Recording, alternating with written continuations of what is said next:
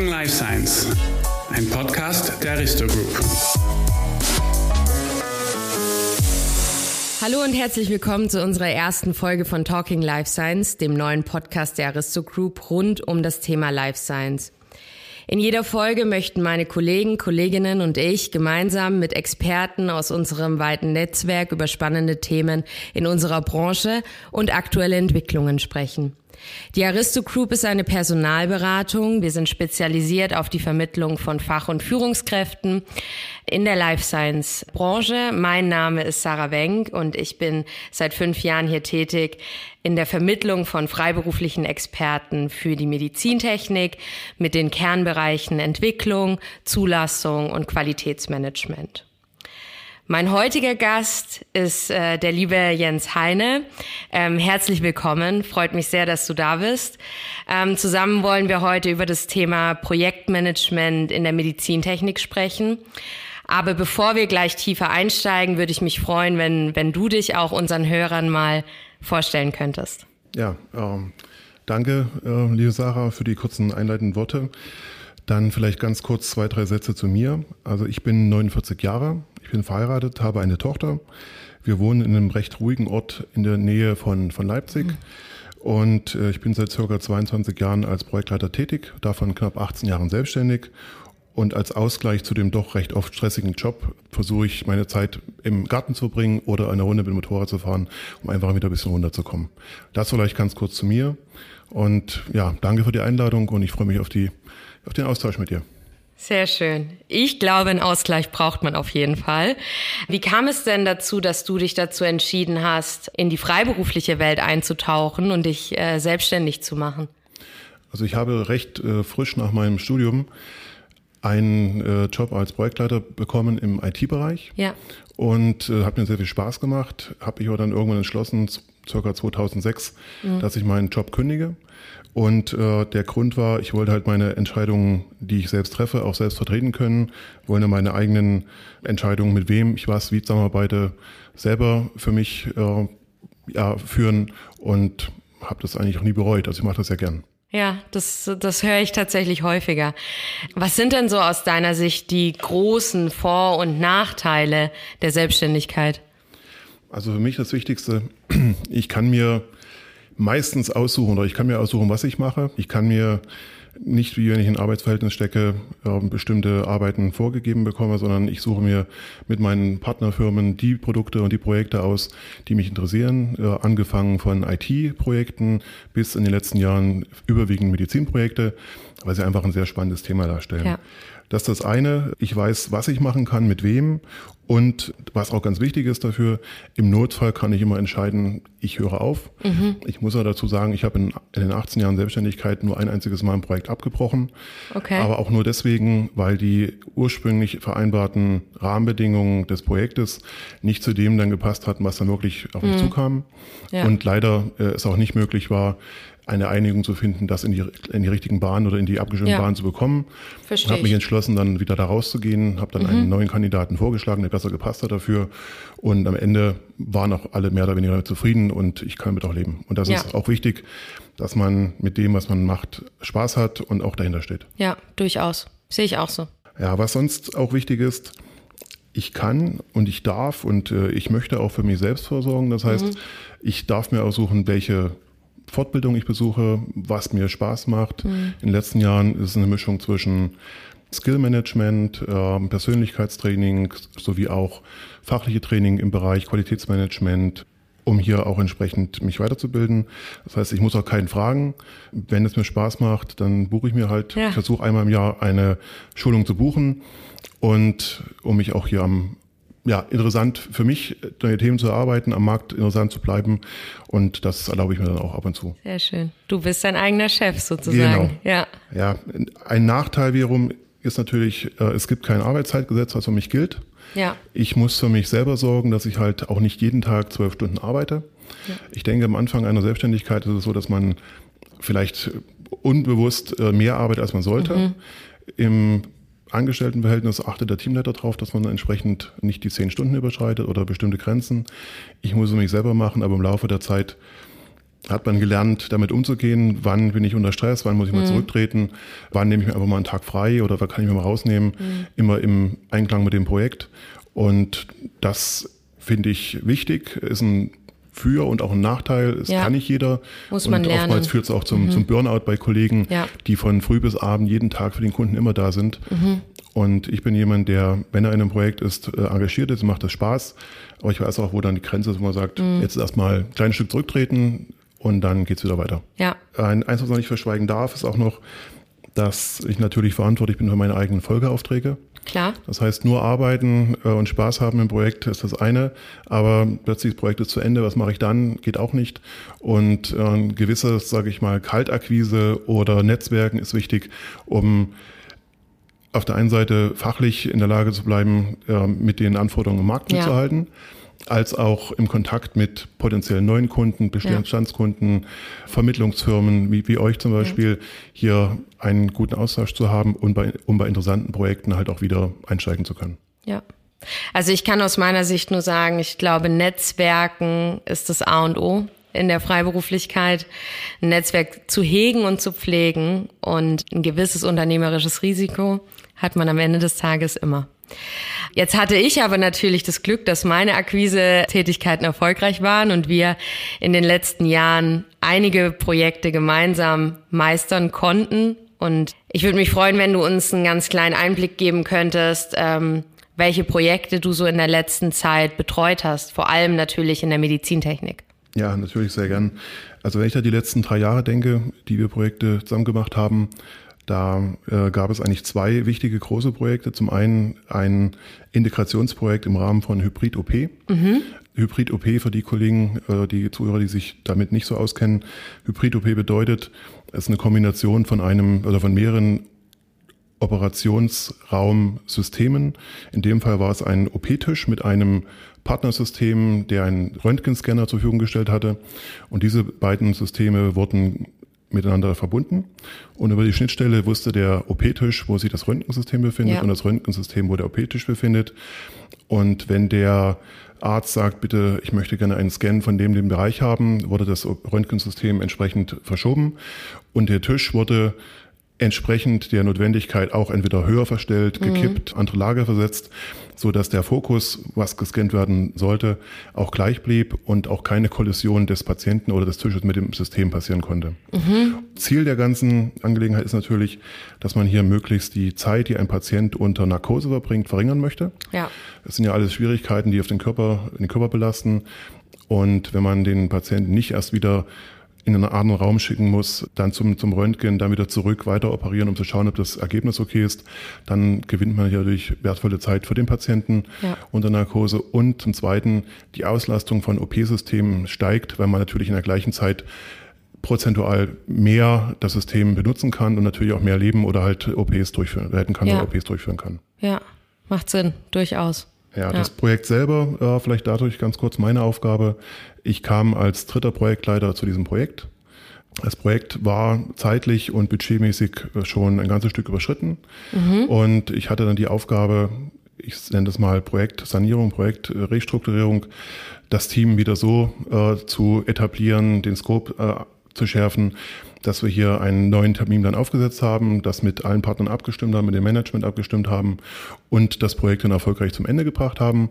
Habe das dann intern an eine neue Kollegin übergeben und noch ein Stückchen die Kollegen betreut. Das System ist am Markt, das ist in der Verwendung und das ist auch, bin ich ja stolz darauf, dass es dann auch zum geplanten oder neu geplanten Zeitraum auch zur Verfügung stand. Ja, das Projekt war schon mal ein voller Erfolg und es gab ja auch gleich ein Anschlussprojekt weiter in der Entwicklung. Richtig, richtig. Ein Anschlussprojekt, äh, diesmal nicht der OP-Tisch, sondern das, was wichtig ist von OP-Tisch, nämlich die OP-Leuchte. Ja. Wenn ich früher äh, von der OP-Leuchte ja, mir Gedanken machen müssen, war das für mich halt, halt eine Leuchte. Ja. Wenn man sieht, was eine OP-Leuchte alles ja. können muss, wie viel Technik dahinter steckt, wie komplex das wie ist. Wie komplex ne? das Ganze mhm. ist da ist es natürlich schon eine Herausforderung. Vor allem, es war eine bestehende Leuchte, die im Markt seit einigen Jahren verfügbar ist, mhm. international. Und es wurde nur darauf geachtet, dass die Rückmeldung vom Kunden über Nutzungsverhalten, mögliche Optimierung der der Usability, dass es einfließt. Es wurden neue State-of-the-Art-Komponenten eingebaut, 4K-Kamerasysteme, andere Kunststofftechnologien, um einen besseren Oberflächenschutz für, ich sage mal, im OP spritzt auch mal das Blut, dass man das besser abwaschen kann, besser desinfizieren kann. Dieses sowie Features, die Verbrennungen verhindern durch doch mhm. recht hohe Strahlungsintensität von den Leuchten, damit halt ein Patient nicht mit einer Verbrennung vom OP ja. runterkommt. Äh, all solche Sachen wurden optimiert und ja, das Projekt war ebenfalls zeitlich und budgetmäßig weit aus dem Rahmen. Und ich war auch hier der dritte Projektleiter, habe dann ein, ein Team vorgefunden von ungefähr 25, 28 Personen, verschiedensten Bereiche und habe dann halt über zwei Jahre mit dem Team zusammen den Scope neu definiert, wir haben ja. das Team neu aufgebaut, wir haben die Richtung neu etabliert, wir haben das Management entsprechend hinter uns gebracht, Richtung Prioritäten und Aufmerksamkeit in dem Projekt und haben das Projekt dann zum neu definierten Zeitraum auch in diesem Sommer an den Markt gebracht. Inzwischen sind einige Systeme in internationalen Universitätskliniken auch im Einsatz und da bin Schön. ich sehr stolz drauf, habe das mhm. Projekt vor ein paar Wochen auch an den Nachfolger übergeben ja. und freue mich auch, das immer noch so ein bisschen am Rande begleiten zu können und zu schauen, was draus wird. Ja, super, super spannend, Jens. Wir haben jetzt schon viel in Richtung, glaube ich, Budget, Menschen und auch Zeit gehört. Ich glaube, dazu kommen wir auch später nochmal in aller Tiefe zu sprechen. Jetzt sind es natürlich nicht nur die beiden Projekte, die wir miteinander zum Glück so erfolgreich oder dank dir auch so erfolgreich meistern konnten, die du vor allem gemacht hast und die dein Skillset prägen. Es gibt ja noch viele andere Projekte, auch in anderen Branchen. Vielleicht möchtest du uns da noch mal einen ganz kleinen Überblick geben, auch wie so ein Weg sein kann, zu diesen Projekten zu kommen, welche Erfahrungen du da sammeln konntest. Also vielleicht, äh, um mal den Weg aufzuzeigen. Mhm. Also ich habe angefangen mit Projekten im IT- und Softwarebereich ja.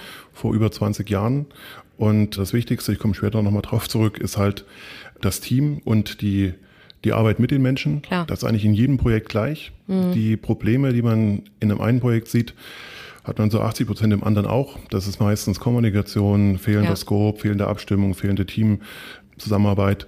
Und da ist es egal, ob IT oder Telekommunikation.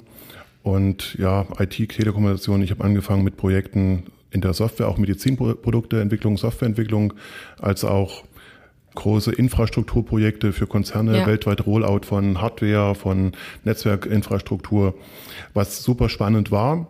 Und irgendwann bin ich dann auch in die Medizinbranche gerutscht und bin natürlich bei einem der Global Player gelandet für eine Entwicklung eines neuen Röntgensystems. Mhm.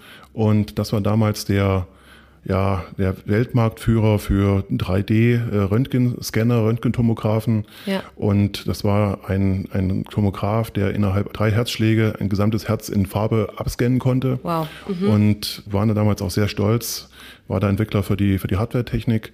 Und das war sozusagen das, wo ich gesagt habe, das möchte ich gern weitermachen, weil die Medizintechnik ist eine Kombination aus verschiedensten Bereichen. Ja. Man hat Hardware, also wirklich äh, Kunststoff, Metall, man hat ein Gehäuse, man hat Platinen, Elektronik, diverse Komponenten, man hat physikalische Komponenten, die man betrachten muss, plus natürlich die Software und das alles zusammen mit einem regulierten Umfeld, da komme ich auch nochmal dazu mhm. später, das viele Herausforderungen. Das ist etwas, was sehr komplex ist und meistens auch in sehr großen Teams und auch mit sehr viel Aufwand in der Koordination einhergeht anschließend oder ein paar Jahre später war ich bei einer Firma, die hatten Blutpumpen oder Herz, ein Herz, ein künstliches Herz entwickelt ja. für Menschen, die in Herz, zu Herzinsuffizienz oder mit Herzproblemen äh, zu kämpfen hatten und deren einzige Therapie war, wir warten auf ein Spenderherz und mhm. die Option zwischen wir warten und äh, wir können das Leben etwas unterstützen, war halt der Einsatz dieses externen äh, Blutpumpensystems. Und wenn man dann mal so einen Patienten, so einen Nutzer von so einem System kennenlernt, der dann auch die Firma besucht und von seinen Erfahrungen damit berichtet ja. und dann sagt, ohne unser System, ohne diese Produkte wäre er wahrscheinlich nicht mehr am Leben oder könnte nicht das mhm. Leben führen, was er jetzt gerade hat, dann macht er es auch schon stolz und da habe ich gesagt, okay, das ist etwas, was mir mehr im wahrsten Sinne des Wortes am Herzen ja. liegt als eine Entwicklung von Hardware oder nur Technik, mhm. weil das auch eine ja, ich finde, eine sehr schöne Arbeit ist für, ja. für, für Menschen, für, ja. für die Hilfe am, am, am Menschen. Ja, man leistet einen gewissen Beitrag. Es ist irgendwie schön, solche Patientengeschichten auch zu hören. Ja, also letzter Punkt vielleicht noch. Äh, ja. gibt natürlich auch die Themen, die nicht immer nur mit äh, Technik zu tun haben, sondern auch Qualitätsprojekte im, im Projektmanagement, in der Medizin. Ich war auch bei einem Hersteller von auch von OP-Tischen und Herz-Lungen-Maschinen äh, recht lange tätig. Hier aber halt eher für Qualitätsprojekte, das heißt gefundene Mängel, die halt im Laufe einer bestimmten mhm. definierten Zeit abgearbeitet werden mussten. Und da sieht man auch nochmal, wie vielfältig das Thema Medizintechnik ist. Wie viel Bereiche, wie viel Dokumentation, wie viel regulatorische mhm. Sachen da drin stecken und wie genau solche Behörden wie eine FDE oder eine DK mhm. oder eine TÜV dann drauf schauen, dass die Geräte einem gewissen Standard entsprechen und dass man das auch nachweisen muss. Und das hatte mich auch dann nochmal zum Anlass ähm, äh, gezwungen. Ich möchte ja auch noch ein bisschen mehr wissen über Qualitätsmanagement, mhm. habe auch noch meine Ausbildung als Quality-Beauftragter in der Medizintechnik ja. äh, durchgeführt beim TÜV. Ja. Und äh, das ist etwas, wo ich sage, das sind Grundlagen, die ich jedem auch empfehlen würde, der in die Medizintechnik geht sich mit der mit, ähm, Technik zu beschäftigen, nicht nur mit Projektmanagement selber, sondern auch mhm. gewiss weiß, welche Randbedingungen hier herrschen. Okay, das ist dann die ISO 13485 genau. oder reicht die 9001? 13485 ist, ist sehr wichtig ja, okay. ähm, als Qualitätsmedizinprodukteentwicklung. Mhm. Für die Software ist die 62304 ja, sehr wichtig. Klar. Und rundherum gibt es halt jede Menge national, internationale Standards, die eingehalten werden müssen die ich dann aber dann eher den Fachleuten überlasse im ja. Detail. Äh, für mich reichen die, die Rahmenbedingungen, ja. um qualitätsgerecht zu entwickeln. Und ja, ist ein spannendes Feld. Man kann wirklich sehr viel sich da integrieren. Das, das, das glaube ich, ja. Es ist, es ist immer wieder schön zu hören, dass die Patientensicherheit dann doch an, an oberster Stelle steht bei den verschiedenen Unternehmern und auch irgendwie lustig zu hören, dass sowohl eine OP-Leuchte als auch eine Herzpumpe irgendwie so einen Einfluss nehmen und nehmen können auf den Patienten und wie wichtig das ist. Du hast jetzt schon einiges gesagt ähm, in Richtung, was die Medizintechnik auch von anderen Projekten unterscheidet oder was sie anders macht als Branche. Da gibt es bestimmt noch mehr Themen, die sich unterscheiden, die vielleicht ausführlicher sind, so wie ich das auch mitkriege. Was sind denn da deine Erfahrungen? Ja, also du hast gerade gesagt, äh, Patientensicherheit und Risikomanagement sind eigentlich diese Top-Themen. Äh, das zusammen mit dem Qualitätsstandard, die eingehalten werden müssen, finde ich als, als Kernthema in der Medizintechnik. Bedeutet, bedeutet Qualität hier, dass man ein Produkt reproduzierbar in der Qualität mhm. herstellen äh, ja. möchte.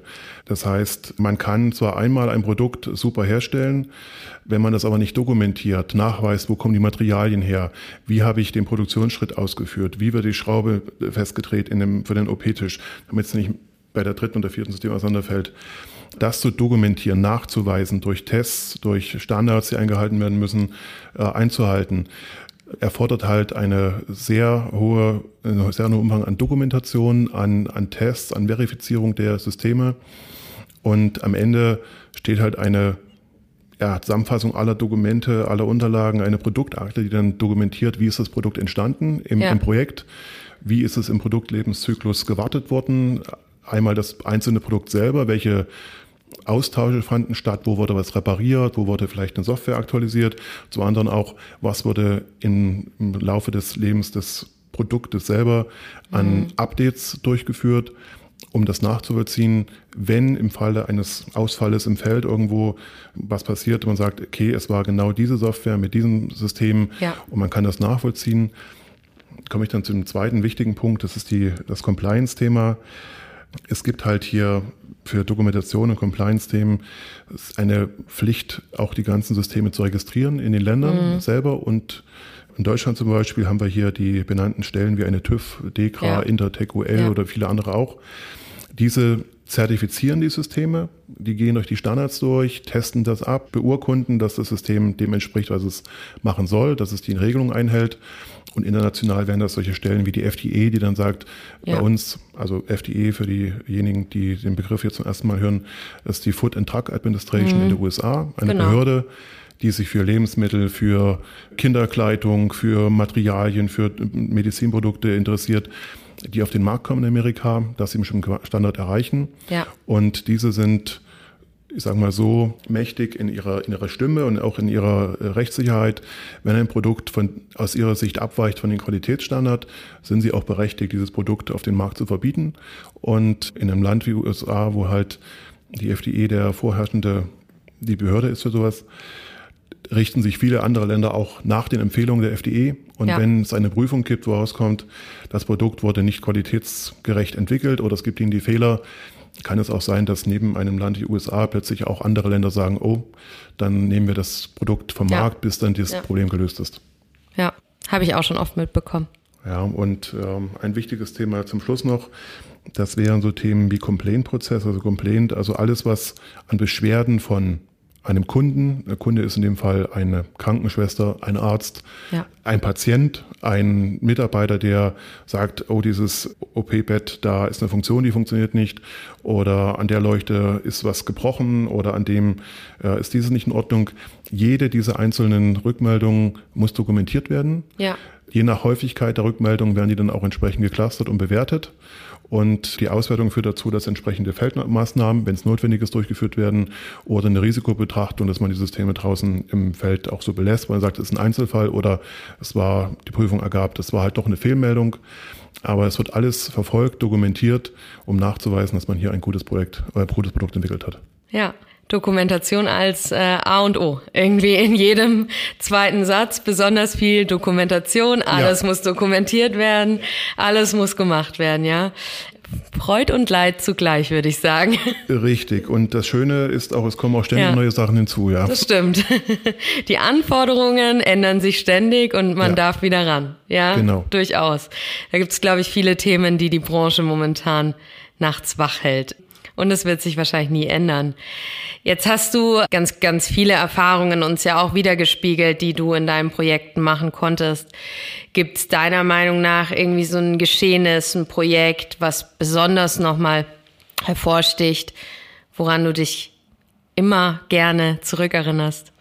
Ja, also da hatte ich ja vorhin schon angesprochen, das Projekt mit den künstlichen Herzpumpen. Ja, ja. Es ist am Ende auch es ist auch nur eine Maschine, ja. aber diese Maschine hilft halt wirklich den Patienten am Leben zu bleiben oder eine gewisse mhm. Zeit zu überleben, bis ein Spenderherz gefunden wurde. Ja. Und wenn man so einen wirklich sehr, sehr dankbaren Patienten ja. auch mal live gegenübersteht und sieht, aufgrund unseres Produktes hat er hier eine wesentlich angenehmere Lebenssituation als ohne ja. und eine längere Spanne und eine Chance, auch wirklich auf ein Spenderherz und Spenderherz zu bekommen. Dann muss ich sagen, ist es wirklich ein schönes Gefühl zu sagen, daran hat man teilgehabt an dieser Entwicklung. Ja. Ansonsten kann ich sagen, ja, jedes Projekt ist irgendwo einzigartig, also jedes hat seine, seine schönen Momente und seine Herausforderungen. Und ich könnte dann nicht sagen, das eine ist besser als das andere, so wie das Projektmanagement heißt. Jedes Projekt ist einzigartig und am Ende ist auch die Zusammenarbeit mit den Teams auch mhm. sehr wichtig und das die natürlich Spaß macht. Das stimmt. Aber gerade das mit der Herzpumpe ist wirklich eine, eine, ja. eine schöne Erfahrung, eine tolle Geschichte. Ich glaube, da wird es mir ganz ähnlich gehen, dass das besonders hängen bleibt, ja. Jetzt gibt es viele unterschiedliche Projekte und ich glaube, dass du in, in vielen Projekten als Projektleiter tätig sein kannst, ja, auch in verschiedenen Branchen. Aber wir wollen uns ja heute vor allem über die Entwicklungsprojekte unterhalten. Was muss man denn da deiner Erfahrung nach besonders beachten? Also die Projekte in der Medizintechnik sind ja meistens hoch, Hochtechnik, High-Technik-Projekte. Ja. Ja. Und bei jedem Kunden also wirklich bei jedem Kunden, wo ich war, zieren die Flure, die Patente der äh, Kollegen, die dann im Laufe des, äh, des Firmenlebens da erstellt wurden. Und die Mitarbeiter sind alle sehr, sehr stolz auf das, was sie entwickeln. Also es ist wirklich ja. eine Menge an neuer Technologie, an, an äh, Sachen, die wirklich neu auf dem Markt sind. Und da natürlich auch, muss man natürlich eine gewisse Verschwiegenheit haben, darf nicht über die Themen reden. Selbstverständlich gilt das auch für andere Projekte. Ich ja. habe ja auch eine Verschwiegenheitserklärung mit euch, die dann heißt, alles, was ich beim Kunden erfahre, bleibt auch beim Kunden und genau. ist zurückzugeben, ja. wenn das Projekt endet oder darüber hinaus auch. Und das ist eigentlich sehr wichtig. Man trifft hier auch neue Technologien, äh, sehr interessante äh, Konzepte, die auch nicht immer zur Marktreife kommen, manchmal bloß ja. auf, einem, auf einer Studieebene bleiben und vielleicht später rausgeholt werden. Und äh, das ist natürlich das Kapital der Firmen, dass sie halt, ja. um am Markt attraktiv zu bleiben, regelmäßig auch neue ja. Features mit an den Markt bringen. Genau. Also um sich als Freiberufler am Markt zu etablieren, kann ich nur den Tipp geben, Diskretion ist super wichtig. Was in den Projekten passiert, sollte in den Projekten bleiben. Ja, richtig. Ja. Ja, das zweite wichtige Thema ist das Personal oder halt generell das Wissen im R&D-Bereich. Zum einen ist ja momentan auch sehr schwer, Personal generell zu finden für Absolut. alle Firmen, auch außerhalb ja. der Medizintechnik. Mhm. Und äh, wie vorhin schon angesprochen, dass die Qualitätsmanagement-Anforderungen oder die Anforderungen für die regulatorischen Randbedingungen so hoch sind, bedeutet auch, dass die Mitarbeiter sich dessen bewusst sein müssen. Mhm. Also mal schnell, ich ändere die Software, ja klar, eine Software ist innerhalb von, von einem halben Tag auch so weit geändert, dass man sagt, ich habe neue Funktionen eingebaut, dass man aber auch betrachten muss, welches Risiko hat das rundherum, kann ich das machen, darf ich das machen, was mhm. ist mit, mit Systemen, die im Feld sind, darf ich das, muss ich das neu bewerten, muss ich das irgendwo neu äh, registrieren lassen diese Themen äh, müssen auch natürlich bei den Mitarbeitern im, in Fleisch und Blut übergehen. Richtig. Und ich denke, da ist es schwer, auch noch Personal zum einen zu finden und dann die dann auch dieses Know-how oder dieses, diese Erfahrung haben. Und da finde ich, dass die Firmen auch in der Mitwirkungspflicht sind entsprechende ja. Erweiterungsangebote mhm. wie Training zur Schulung, das was ich zum Beispiel mache, Trainings zur Schulung mit, mit an die Mitarbeiter ausgeben, dass sie hier auch einen gewissen ja, Sensibilität haben für, für diese Themen. Ja, absolut. Also bin ich bei dir. Da sind die Unternehmen in der Bringschuld. Das ist gerade der Kampf um die Talente da draußen und da sollte man sich äh, warm anziehen und sich äh, ein Programm überlegen. Du hast jetzt schon ganz schön von dem ein oder anderen Risiko gesprochen, was sich auch in Projekten ergibt, vor allem auch äh, im Hinblick auf regulatorische Anforderungen, die wir haben oder auch die hohen Qualitätsstandards, die wir in der Medizintechnik einfach als gesetzt betrachten dürfen und müssen. Wie gehst du denn mit diesen spezifischen Risiken um, die es einfach in den Projekten in der Medizintechnik gibt? Naja, ein Risikomanagement generell ist ja in jedem ja. Projektmanagement wichtig, dass man sich über potenzielle Risiken Gedanken macht im, im Vorhinein. Wenn es um technische Risiken geht, regulatorische, gibt es natürlich die Teams wie eine Regulatory Affairs oder die Technikbereiche, die in diesem Fall auch bewerten müssen. Eine Änderung der Technik bedeutet für das System XY diese Auswirkung. Dürfen wir das machen? Eine RA-Bereich muss dann bewerten, muss sie das in einem bestimmten Land neu zulassen? Ja. Passt das noch zu den Standards, die neu kommen? Oder welche Standards kommen in den nächsten Jahren auf uns zu? Mhm. Was können wir heute dafür tun, dass wir in den nächsten Jahren auch noch äh, ja, compliant sind zu den Standards? Und Beispiele sind so äh, Beispiel Standards für elektromagnetische Verträglichkeit. Ja. Man kann so eine Verträglichkeit eines, also eine Störempfindlichkeit eines Systems einhalten. Es gibt dafür Grenzwerte, die eingehalten werden müssen. Wenn man die einhält, ist es okay. Es wäre aber gut, wenn man möglichst weit weg von dem Grenzwert äh, ist, denn irgendwann werden auch Grenzwerte wieder verschoben. Ja. Und gerade mit den steigenden Bereichen viele Medizinsysteme besitzen mittlerweile einen Wi-Fi-Anschluss, die OP-Räume haben mhm. Funkzulassung, die haben RFID-Systeme, ähm, elektronische OP-Messer, alle diese Systeme interagieren miteinander und diese Rahmenbedingungen werden ständig enger und enger geschnallt und man muss sich auch überlegen, passt mein System, wie es heute ist, auch noch in zwei Jahren in diese ja. Klassifikation rein. Ja. Und da heißt es natürlich auch mal ab und zu einen elektronischen Baustein austauschen, Kabel besser schirmen. Ja. Und diese Risiken, die alle auf das Produkt oder auf die möglichen Patienten dann ausgehen, muss man von vornherein betrachten und langfristig versuchen zu umgehen. Mhm. Ja, durchaus. Mit welchen Abteilungen habt ihr denn in der Entwicklung so die engsten Schnittstellen? Ist es tatsächlich die Zulassung oder eher, weil wir haben jetzt oft das Team RA gehört, QM, ich kann eigentlich schwer, also ich bin ein Freund davon, ja. dass alle Projektbeteiligten von Anfang an dabei sind. Ja, durchaus. Um mal einige aufzuzählen, weil es mal heißt, ja, das ist die R&D-Abteilung, ist es aber nicht nur. Zur R&D-Abteilung dazu gehören auch noch die Bereiche V&V, also Verification, ja, Validation, klar. die ganzen Testbereiche, mhm. die RA, die Regulatory Affairs, die Design Assurance, die gucken, ob das System auch dem Qualitätsstandard entspricht. Es gibt die Servicetechniker, die mhm. vor allem wissen, welche Complaints haben die Firmen, haben die oder Rückmeldungen haben die Kunden draußen, was kann ich besser machen bei ja. neuen Produkt. Es gibt die Kollegen, die die technische Dokumentation erstellen, die ganz ja. wichtig ist, wo wirklich beschrieben ist Umgang, wie ist das System zu bedienen und co.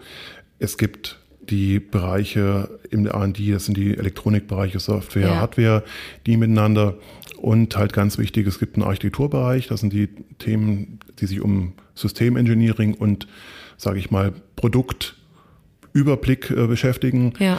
Und diese alle zusammen Plus dann am Ende natürlich auch Kollegen von der Zertifizierung. Ja. Diese bilden eigentlich das Projektteam, was zusammen zusammen das Projekt äh, entwickelt. Und die einen sind zum am Anfang mehr beteiligt, weil sie die Vision ausarbeiten, wo sie Ja. hinwollen. In der Mitte ist es eher dann der Kollege und die Kollegin vom Entwicklungsbereich plus Design Assurance, die sagen, okay, ihr könnt das so und so machen. Ja. Und Richtung Ende kommen dann die regulatorischen Kollegen oder die Kollegen von der technischen Dokumentation und Service nochmal dazu. Und am Schluss die, die zertifizieren, die sagen, jetzt sprechen wir mit einer Intertech, UL und Co., um das Ganze an den Markt zu bringen. Als Kunden, natürlich interne Kunden, äh, sehe ich immer unseren Bereich Produktmanagement, Marketing, Ja. die dann sozusagen das, den Wunsch der Kunden an uns ranbringen, an die R&D-Abteilung. Und die R&D-Abteilung ist dann eigentlich der, der interne Service einer Firma, um das Produkt umzusetzen. So ist Ja. das, was ich, wie ich mich verstehe. Ja. Und das Team an sich ist ein großes Service-Team, bestehend aus ganz vielen Parteien. Schön, ja, ein schöner Gedanke irgendwie. Jetzt wurde aber unsere Zeit zuletzt tatsächlich, abseits von dem Ganzen, was schön und rosarot ist, geprägt von einer Pandemie. Mit der Pandemie kamen die Lieferengpässe, ja. Die meisten unserer Kunden haben geklagt, dass die Elektronik und sonstiges nicht mehr kommt und nicht mehr pünktlich kommt. Wir haben momentan mit einer Inflation zu kämpfen. Ich glaube, das hat mittlerweile jeder mitbekommen und die regulatorischen Hürden rund um die MDR und sonstiges wurden ja auch angehoben. Alles in allem kann man sagen, ich glaube, das war in den letzten Jahren alles andere als optimal. Und Das war keine grüne Wiese. Inwiefern hat sich denn das auf deine Tätigkeit als Projektleiter in der Entwicklung ausgewirkt? Wir hatten vor ein paar Minuten die Risikomanagement-Thematik Ja. angesprochen. Äh, Eine Pandemie oder äh, Ukraine-Krieg, äh, also das kann man, also da muss man schon viel schlechte Fantasie haben, um das sich alles auszumalen. Also da kann man wenig vorplanen. Dennoch Materialengpässe gibt es immer.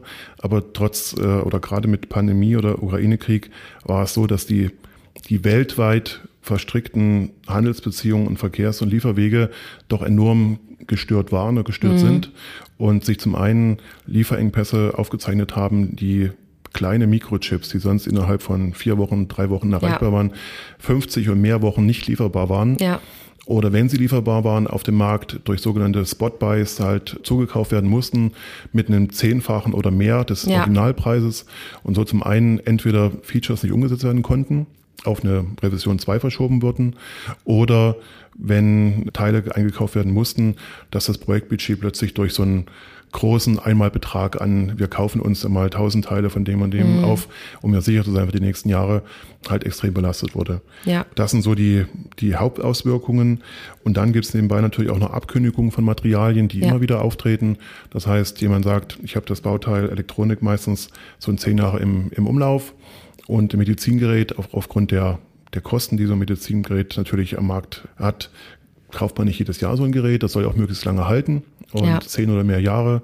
Und man versucht natürlich auch Materialien für die lange Laufzeit zu bekommen. Klar. Und ab und zu muss man auch sagen, man muss auf ein neues Material umsteigen, auf eine neue Platine, auf einen neuen Speicherchip. Und der muss dann aber halt im Idealfall eins zu eins passen, sei es von der, von der Pin-Belegung oder von der Funktion. Alles andere würde bedeuten, gerade bei Chips, die irgendeine Steuerung zur Verfügung, äh, zur, als Ziel haben, dass wir neue Tests fahren müssen, nachweisen müssen, dass es funktioniert, dass keine EMV, also Beeinträchtigung anderen Systemen betrifft, dass es eine sogenannte, ja, oder keine äh, markante große Änderung ist, sondern eher eine kleinere. Total. Und das muss halt wieder durch die Registrierungsbehörden durch bestätigt werden. Und dadurch kommt aus einer kleinen Änderung, die vielleicht vier Wochen dauert, mit Materialänderung, Test, ist ruckzuck ein halbes Jahr oder dreiviertel Jahr Ja. rum. Ein Riesenmehraufwand, ja. Also was ich auch häufig gehört habe jetzt gerade in den letzten Monaten ist, wir brauchen eine Second Source Strategie. Ich glaube, vielen Unternehmen hat es ein bisschen die Augen geöffnet, dass man sich, was die Lieferantenstruktur angeht, diverser aufstellen muss, aber ich glaube, das sprengt unseren heutigen Rahmen. Wo siehst du denn aktuell ähm, im Projektmanagement, du bist ja auch noch hands-on tätig, die größten Herausforderungen? Also für mich direkt äh, wirklich der Reihenfolge nach wären die Materialengpässe als das kritische Thema, um auch nicht nur neue Produkte auf den Markt zu bringen, sondern auch bestehende Produkte auch weiterhin lieferfähig zu sein. Ja. Ich habe das öfter erlebt im letzten Jahr, dass äh, Produktionsbereiche gesagt haben, wir können gerade nicht bauen, weil uns fehlt das ein oder andere Teil. Ja. Sei es ein Lieferengpass im Sinne von Transportwege waren gesperrt durch blockierten Suezkanal, wie auch immer, Ja. oder durch Material nicht verfügbar. Und das zweitwichtigste für mich ist natürlich kein Projekt ohne, ohne Team. Ja. Und wenn die Mitarbeiter nicht da sind oder man nicht die richtigen Mitarbeiter hat oder nicht in der Zeit, dann kann man natürlich auch die schönsten Projekte nicht umsetzen. Und mit dem Team natürlich auch das Know-how des Teams. Wenn das dem entspricht, wie man ein qualitätsgerechtes Produkt äh, entwickeln möchte, dann ist es okay. Ansonsten muss man auch wieder investieren in Weiterbildung und Ja. Erfahrung. Ja. Und das Thema dokumentatorische äh, Anforderungen ist wichtig, aber ich glaube, das ist in allen Bereichen so. Überall werden Themen verschärft, werden neue Anforderungen kommen. Dagegen können wir uns nicht wehren. Es gibt neue Erkenntnisse, die dann heißen, Klar. äh, das eine oder andere Material ist vielleicht in der Dosis nicht so schädlich, aber in, in der, und dann wird halt den Wert geändert, muss man sich halt in den Materialien anpassen oder Dokumentationspflichten erhöhen. Dann ja, ist es halt so, das ist, das ist normal, aber das ist halt auch noch ein Thema, was halt regelmäßig auf uns zukommt. Ja, durchaus. Einfach ist es nicht. Jetzt werden, also das ist meine Erfahrung fürs Projektmanagement, ja sehr, sehr unterschiedliche Tools eingesetzt. Ich glaube, Excel ist schon längst abgelöst, auch wenn es der ein oder andere immer noch nutzt für sein Projektmanagement, kann man das effektiver gestalten. Wie ist denn da deine Erfahrung? Ähm, welche Methoden würdest du als Projektleiter empfehlen und einsetzen? Also Methoden, Tools würde ich auch mal als zwei verschiedene Bereiche sehen. Ja. Wenn ich von den Methoden mal beginnen würde, ich bin ja eher so der Unterstützer von agilen Methoden. Das heißt, keine starre, genaue, festgelegte Zeitraum von A bis B, wann ich will ich fertig haben, mit welchen Ja. Funktionen, sondern äh, die Funktion oder das Produkt entwickelt sich im Laufe der Projektzeit. Es gibt zwar schon einen Rahmen, wo man hin möchte, Ja. aber man wird von Anfang an nie genau die Erwartungen erfüllen, die ein Kunde am Ende hat oder das Verständnis haben. Insofern in kleinen iterativen Schritten ein Produkt entwickeln mit Feedback vom, vom Kunden oder internen Bereichen, um zu sagen, wie nah bin ich an dem, was, was man möchte. Und das aber, weil wir ja im re- regulierten Umfeld sind, kombiniert mit äh, klassischen Wasserfall- oder klassischen Projektmethoden, die dann heißen, wir haben ab einem bestimmten Status ein, ein Design Freeze. Ja. Wir haben eine Qualität des Produktes erreicht in der Entwicklung noch, wo wir sagen, jetzt gehen wir in die Tests, in die Verifikation. Jetzt kann man nicht mal eben schnell mal noch die Software ändern oder die Mechanik oder die Qualität des Materials, sondern ab jetzt gilt halt ein Änderungsprozess, muss dokumentiert werden, wenn überhaupt noch geändert wird. Und weil danach auch wirklich Registrationsprozesse beginnen, Ja. die mal nicht eben schnell einen Monat sind, sondern teilweise pro Land abhängig auch bis zu zwei, drei Jahren dauern können. Ja. Das vielleicht von den, äh, von den Methoden. Also es gibt Firmen, die strikt nach Wasserfall arbeiten Ja. und andere arbeiten Scrum, agil. ne? Scrum. Kanban, genau. Gibt es verschiedene. Und die Softwarekollegen arbeiten meist äh, agil. Ja. Die Hardware-Kollegen ist nicht mal ganz so einfach, aber ich Mhm. äh, kenne auch Firmen, wo man auch nach und nach auch das versucht auszurollen, um ein gleiches Verständnis zwischen allen Entwicklungsbereichen zu haben. Und wenn du von Tools gesprochen hast, ja, also ich will jetzt keine, keine Namen nennen, ich glaube, es gibt zu viel. Ich muss zugeben, ich habe noch kein Tool gefunden, was alle meine, Ja? meine Wünsche erfüllt. Okay. Es gibt äh, Tools, mit denen man als Projektleiter am Desktop für sich alleine arbeitet und dann den Kollegen einbezieht in, die, in, die, in die Planung. Oder es gibt Tools, die halt online, als Online-Tool arbeiten, so dass man alle auf einer Plattform arbeiten. Es hat Ja. jeder seine Vor- und Nachteile. Ich habe in den letzten zehn Jahren bestimmt sieben oder acht kennengelernt, mit verschiedenen gearbeitet, haben alle wirklich ihre Vor- und Nachteile. Ich könnte jetzt tatsächlich nicht sagen, was ich präferiere. Und ich, ja, ich nutze das, was der Kunde mitbringt. Äh, Ja. Wenn ich das Gefühl habe, es gibt vielleicht noch die eine oder andere Idee, die man anpassen kann, gebe ich das auch mal gern, gern mit. Aber da sind, glaube ich, alle Firmen mehr oder weniger auf der Suche nach, nach dem heiligen Gral der Projektmanagement-Geschichte. Ja. Und ich glaube, man kann sich immer einarbeiten. Ne? Ja. Es ist immer eine Frage, wie man das Tool nutzt, ja, in welcher Qualität man es befüllt und ähm, richtig. Genau. Und ich denke, es ist besser, man hat ein Tool, was nicht hundertprozentig dem entspricht, was man möchte, aber man nutzt es halt Ja. kontinuierlich über längere Zeit, Ja. damit alle Kollegen den gleichen äh, Nutzen davon haben, anstatt jährlich, halbjährlich von einem Tool aufs andere zu springen und zu sagen, das ist besser, das ist besser, das ist besser. Und Mhm. die Kollegen le- hängen dann irgendwann ab, die sind dann nicht mehr gewillt, auch dem zu folgen. Also Ja. ist leider Klar. auch, auch so, ja. Ja. Ja, irgendwann schläft die Begeisterungsfähigkeit ein bisschen Ja. ein. Wir haben jetzt viele in der, zum Glück ist die Medizintechnik so innovativ, wie sie ist. Ähm, davon können wir alle profitieren. Als Patient, der wir hoffentlich nicht sind, aber vielleicht irgendwann mal sein werden. Wer weiß, und wir haben viele technologische Fortschritte, die uns ja als Mensch auch voranbringen. Wie beeinflusst denn genau das, diese Innovationen und die technologischen Fortschritte des Projektmanagement? Also, um nochmal auf die Pandemie zurückzukommen. Hier war eine Technologie, ich glaube, sehr hilfreich, das ist das Videokonferenzsystem. Ja, bei uns auch. Ähm, ja, da, dadurch, dass viele oder sehr viele Kollegen von, von zu Hause oder halt getrennt arbeiten mussten, ja. War es halt irgendwo notwendig, eine Lösung zu finden, wie man mit, miteinander arbeitet. Mhm. Denn einmal abstimmen und ein halbes Jahr arbeiten und dann zusammenkommen, das ist nun mal nicht möglich. Deswegen die Videokonferenzlösungen haben halt ermöglicht, dass man täglich mit den Kollegen in Meetings, in Chats äh, in der Abstimmung war. Mhm. Und das ist äh, möglich für ein Team, was innerhalb von Deutschland arbeitet, genauso wie international. Und die Projekte, die in den letzten Jahren war, waren halt geprägt von Kollegen, die auf der einen Seite in Amerika gelebt und gearbeitet haben, auf der anderen Seite im asiatischen Bereich und teilweise einen halben Tag Unterschied vom Arbeitszeit, ja. sodass man halt irgendwo was finden musste, wo man mittendrin sagt, in der Uhrzeit ist der eine fast im Bett und der andere ist gerade so aufgestanden. Aber mit einer Videokonferenzlösung ist es halt möglich, es spart halt auch Reisezeiten, ja. Kosten und ein kurzer Chat ist besser als, als eine lange Mail oder ein ja. kurzer Anruf. Ja. Dennoch für mich, ich halte es, ich habe ja gesagt, wir sind ja alle auch nur Menschen in einem großen Team. Ich halte es für wichtig, dass man diese sozialen Kontakte aufrechterhält, sei ja. es durch einen kurzen Chat. Äh, es gab auch Teams, die haben sich dann eine virtuelle Kaffeerunde eingerichtet.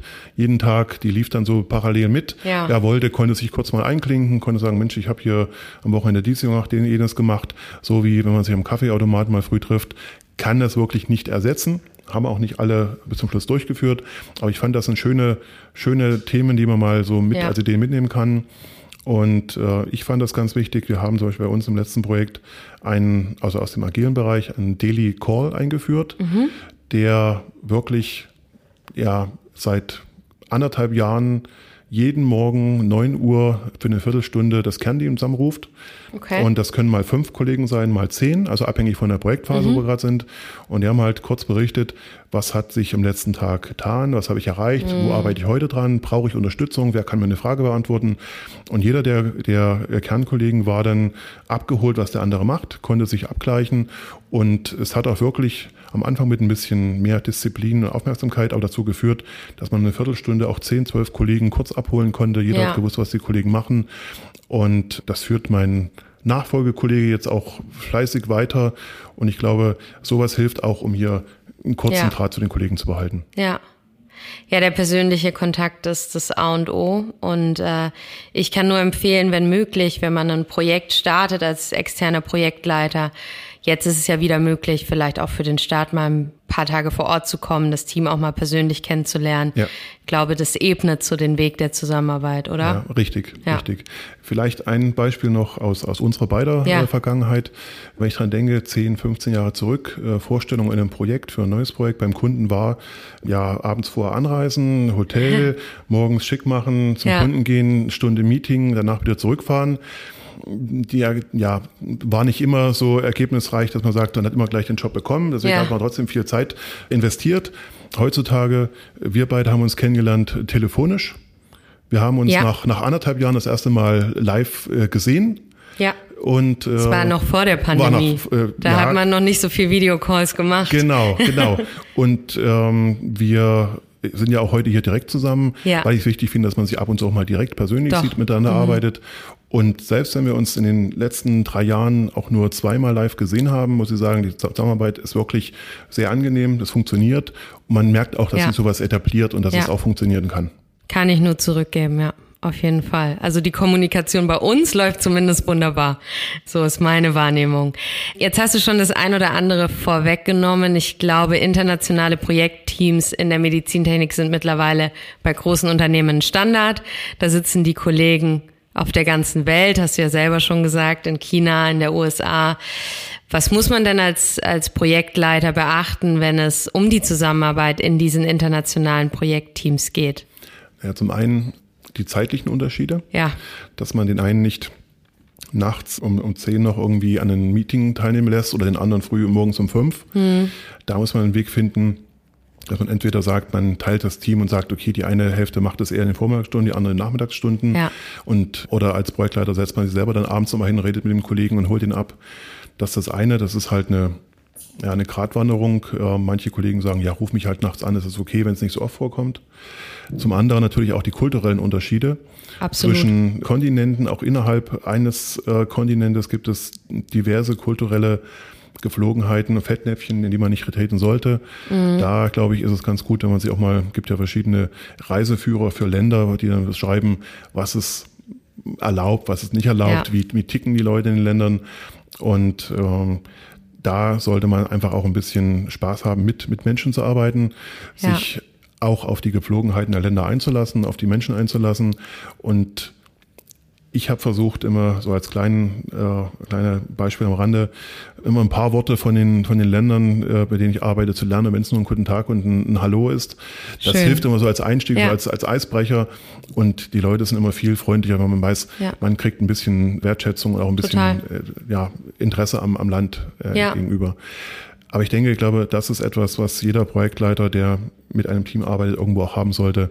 Die Empathie für die, für die Personen Total. und um nicht, auch wenn ich mich wiederhole, am Ende wir, arbeiten wir als Team und das ist halt immer eine soziale Bindung. Total. Finde ich richtig schön, wie du das machst und wie du das angehst und dass du da den Respekt vor den Kulturen und den verschiedenen Menschen mitbringst und das ist sicherlich das Wichtigste, um als Projektmanager Erfolg zu haben und am Ende auch akzeptiert zu werden und äh, die Stimme zu bekommen, die man fürs Projekt braucht.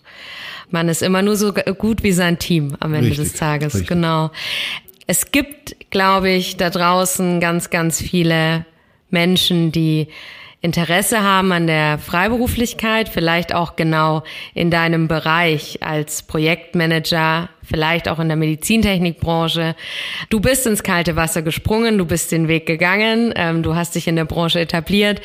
Was ist denn dein Tipp, den du deinem jüngeren Ich vielleicht geben würdest, ähm, wenn du noch mal könntest, um diesen Weg möglichst effizient und äh, angenehm zu gestalten? Also vielleicht generell für Projektmanagement Interessierte die da einsteigen möchten.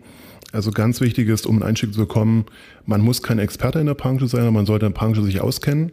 Man sollte ja Spaß haben am Netzwerken und am Weiterbilden. Total. Ganz wichtig an der Arbeit mit und äh, an den Menschen, an den Teams. Und ja, sehr wichtig auch natürlich die Bereitschaft, sich auf neue Herausforderungen einzulassen. Ja. Sei es neue fachliche Themen oder einfach nur, wie betreibe ich Kaltakquise, wie, wie komme ich an neue Kunden ran. Das ist das eine. Und im Bereich Medizintechnik, ich denke, wenn man hier Grundbereiche, Grundkenntnisse sich aneignet oder durch Schulungen sich aneignet, die die 13485 oder die 62304 mhm. für die Softwareentwicklung gewisse Standards sich aneignet oder was möchte eine FDE, was sind die Rahmenbedingungen für eine gute Qualitätsentwicklung in der Medizintechnik. Das sind schon, sage ich mal, sehr gute Voraussetzungen. Alles andere bekommt man im Job auch mit oder in der ja. kontinuierlichen Weiterentwicklung. Ja. Und ja, Spaß an der Arbeit. Äh, Spaß ja. haben ist wichtig. Nur ein Job des Jobs willen macht auch keinen Spaß. Ja, das, das, das stimmt. Am Ball bleiben, glaube ich, genau. was die neuen regulatorischen Herausforderungen und so weiter angeht, dass man da einfach up to date bleibt und nicht einstaubt. Richtig. Das ist, glaube ich, das, was die Kunden sehen wollen. Ja, wir haben es tatsächlich schon geschafft. Äh, die Zeit verfliegt wie im Flug. Gibt es denn irgendwas, was du unseren Hörern auf, auf diesem Weg noch mitgeben möchtest? Ja, vielleicht gerade nochmal wirklich auf unser Thema bezogen. Also wenn jemand Spaß hat an ja, Herausforderungen in einem ja, hochkomplexen Projekt wie einem Medizinprojekt, was äh, aus diversen Bereichen äh, besteht, wie Medizin, Biologie, Physik, äh, Mechanik, Elektronik, Software, sowie auch äh, des Menschen zwischen den einzelnen Projektmitgliedern. Wer daran Spaß hat, soll es versuchen, soll einfach sich auch mal wagen in die Medizintechnik, ist ein äh, sehr, sehr schönes äh, Feld, Projektfeld. Ja das ist das eine. Zum Zweiten, für jeden Projektmitarbeiter und Projektleiter eigentlich wichtig, nur als Team kann man hier einen entsprechenden Erfolg verbuchen. Als Team ist man in der Lage, Probleme zu lösen. Und wenn man das erkannt hat, sind auch die schwierigen Themen eigentlich nur noch eine Frage der Zeit, bis man es gelöst hat. Und als drittes und letztes vielleicht, ich hoffe und ich denke, dass auch der eine oder die andere aus meinen bisherigen Projekten auch diesen Podcast hier auch mal hören. Ich muss sagen, ich habe ja jedes Projekt mit euch sehr gerne durchgeführt, war immer sehr spannend. Es hat sehr viel Spaß gemacht.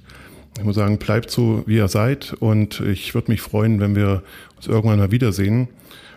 Und vielleicht auch hier noch in, in dieser Runde. Ähm, danke, Sarah, dass ich hier sein durfte bei euch. Danke für die super Zusammenarbeit, für die ganze Vorbereitung. Ja. Und ich freue mich auf eine weitere super Zusammenarbeit mit dir. Das waren doch schöne abschließende Worte von deiner Seite, Jens. Ich kann mich auch nur anschließen. Äh, ich kann mich nur bedanken für die tolle Zusammenarbeit in den letzten Jahren, diese wertschätzende und wirklich die beste Kommunikation im Projekt, die, die ich auch hatte, um ehrlich zu sein. Immer transparent, immer offen, was sicherlich auch von deinen Stärken als Projektmanager vielleicht kommt. Vielen Dank, dass du dir heute die Zeit genommen hast, dass du den Weg auf dich genommen hast, hier zu uns nach München ins, ins Büro zu kommen, um uns den Einblick ins Projektmanagement in der Medizintechnik zu geben. Es, es hat mir viel Freude gemacht, der Austausch mit dir. Ich finde das selber super spannend, in diese verschiedenen Bereiche in, innerhalb der Life Science Branche einzutauchen. Und ich freue mich da schon auf die weiteren Folgen, die wir auch haben werden in unserem Podcast Talking Life Science, dem Expertenpodcast der Aristo Group. Und an der Stelle kann ich nur noch mal sagen, Jens, danke, dass du unser Gast warst für deine Zeit, für das Gespräch und ich freue mich auf die weitere Zusammenarbeit. Ich bin gespannt, was noch kommt und ja, vielen Dank. Vielen Dank. Talking Life Science, ein Podcast der Aristo Group.